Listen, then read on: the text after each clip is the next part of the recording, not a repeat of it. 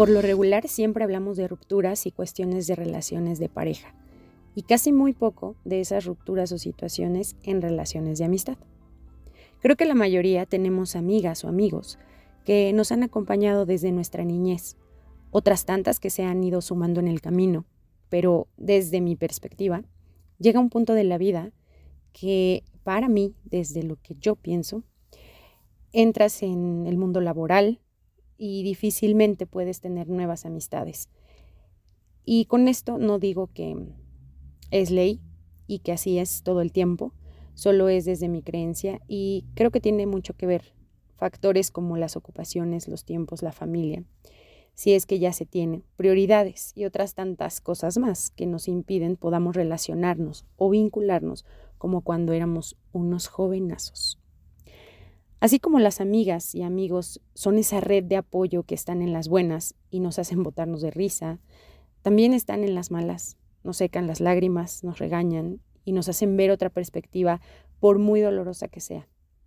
Nos van a acompañar, así te digan, te lo dije, pero ahí estarán, porque cuando una amistad es genuina, aguanta vara, dicen por ahí. Pero aquí vienen los hermosos peros. Quédate conmigo y gracias por estar. Bienvenida y bienvenido al día 48 de Haz que suceda el podcast. Arrancamos.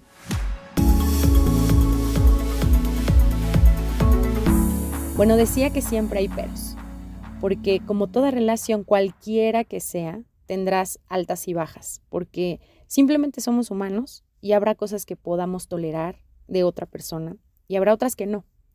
Algunas que amemos y otras que no. Y muchas veces crecemos con la creencia que las amistades son para siempre, que nunca van a acabarse o a distanciarse, que nunca serán tóxicas o a veces lo más lógico es que si hay algún conflicto o discusión se arregle y todo sea normal. Pero el factor confianza creo que radica en todas las relaciones y aquí no tiene que ser la excepción. Entonces también están, eh, está este punto crucial de la confianza. Acuérdate que dicen por ahí que la confianza se da muy fácil, pero toda vez que se pierde es casi imposible recuperarla y desafortunadamente sí hay momentos en los que tenemos que evaluar las amistades de cuáles personas estamos rodeadas, qué pasa en ese círculo de amigos. A veces estamos em, de manera inconsciente o atrapados en, en esa añoranza o en esa idealización y nos cuesta trabajo entender que no estamos ya con las personas correctas o bien ellas ya no están o ya no se sienten tan cómodas como antes. Bien decía o dice mi madre que los amigos se cuentan con los dedos de las manos y te sobran dedos precisamente porque no con todas y todos puedes generar vínculos tan estrechos y de confianza. No a todas y todos les abres la puerta de tu casa, les cuentas tus secretos más profundos, eh, no saben de tu mal humor, pero hay otros u otras que se dejan ir como...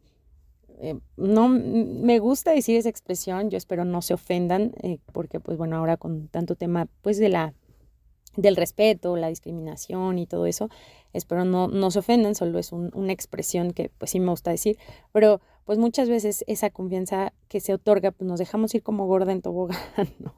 Entonces, pues ahí vienen los trancazos, porque si también eh, sucede con las parejas, pasa con los amigos y amigas, se hacen expectativas, se idealiza y es ahí cuando se rompe, cuando yo quiero que el otro o la otra sea como yo quiero que sea, pues ahí estamos fallando y ahí no nos estamos dando cuenta que no estamos dejando ser, eh, que el otro sea más bien, ¿no? Que, que no tenga esa libertad.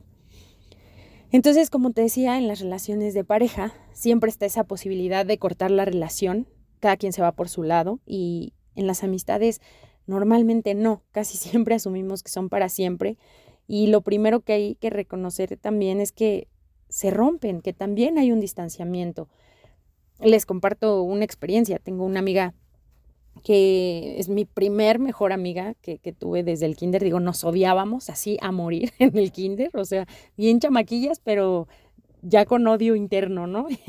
nos molestábamos, nos, o sea, me pegó en algún momento. Y hoy llevamos casi 28 años juntas, pero cuando entramos a la prepa, pues nos separamos.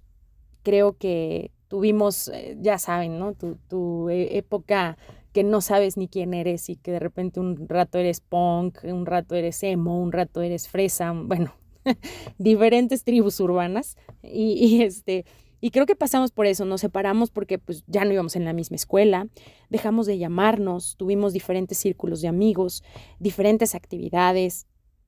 Empiezas con los noviazgos, entonces pues que el novio ya te absorbe más tiempo, cosillas así que pues, de repente viene el arrepentimiento, pero bueno, esa es otra historia. y pues no había casi redes, WhatsApp, eh, nunca nos enojamos, la verdad es que nunca hubo algo que, que, fracturara la amistad, simplemente nos distanciamos. Pero así como nos distanciamos, de repente volvimos a juntarnos y ahí pude ver que hay experiencias que no estás lista o listo para compartir con esas personas y que son libres de poder hacer lo que deseen, así como tú, y que muchas veces no se necesita explicación, simplemente dejar ser. Porque, repito, somos humanos y vamos caminando y conforme lo hacemos nosotros, los demás también lo hacen, quizá no en el mismo tiempo, pero pasa. ¿Y, ¿Y, qué pasa cuando se pierden completamente? Cuando de plano ya no puedes recuperarlas, que a lo mejor no te sucede como a mí, que igual solo fue el distanciamiento, sino si hubo algo, algo que, que fracturó la relación. A veces se puede entrar en un periodo de, negación, de no creer que eso sea posible, o incluso hay amistades que se ponen muy intensas, ¿no? Y recurren al chantaje y a volverse tóxicas y ser insistentes o hasta celosas. Creo que si eres tú quien decide alejarse y lo puedes hablar, lo hagas.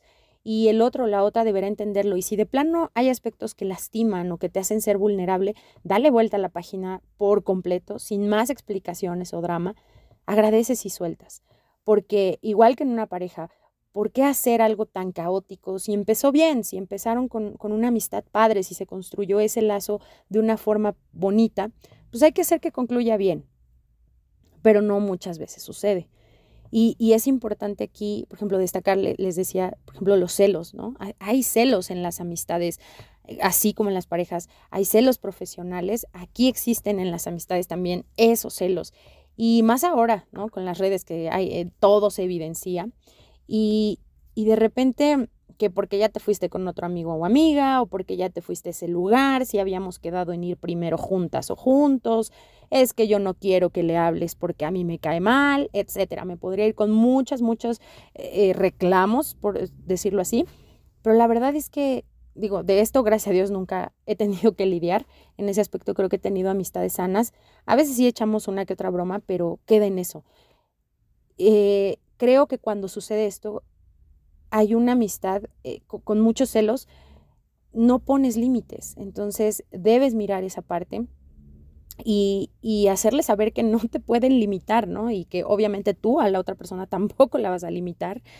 Debes ser consciente que no eres propiedad de nadie, que eres libre de estar y hacer lo que deseas y que compartir la amistad con alguien más no quiere decir que se le resta valor o importancia a la que ya se tienen entre ustedes. Eso se debe de tener bien consciente, pero si tú lo entiendes, pero el otro no, ahí empieza a fracturarse. Hay amistades que se sostienen por, por los recuerdos, por las historias. Aquí no aplicaría el me aguanto por mis hijos, ¿verdad? pero sí puede aplicar me aguanto porque ya son muchos años juntos o juntas. ¿Cómo nos vamos a dejar de hablar así tan de repente? Y a veces ya existieron cosas feas como traición, mentiras, groserías, y aún así eligen quedarse. Creo que ahí se debe ponderar tus valores. Si ya no son afines a esa persona, si hubo algo que en verdad te lastimó, fracturó la confianza, pues bye. Sobre todo si, por ejemplo, sabes que es algo que quizá unió la amistad, ¿no? A lo mejor decías, creo que lo que más nos ha hecho fuerte en esta amistad es que somos sinceras o sinceros. Y de repente lo cachas hablando de ti o poniéndote el pie, pues es más que obvio que así sean amigos desde hace un buen, pues no puedes continuar con algo así y a veces es mejor tomar distancia a seguirse exponiendo o a que otra cosa peor pueda pasar.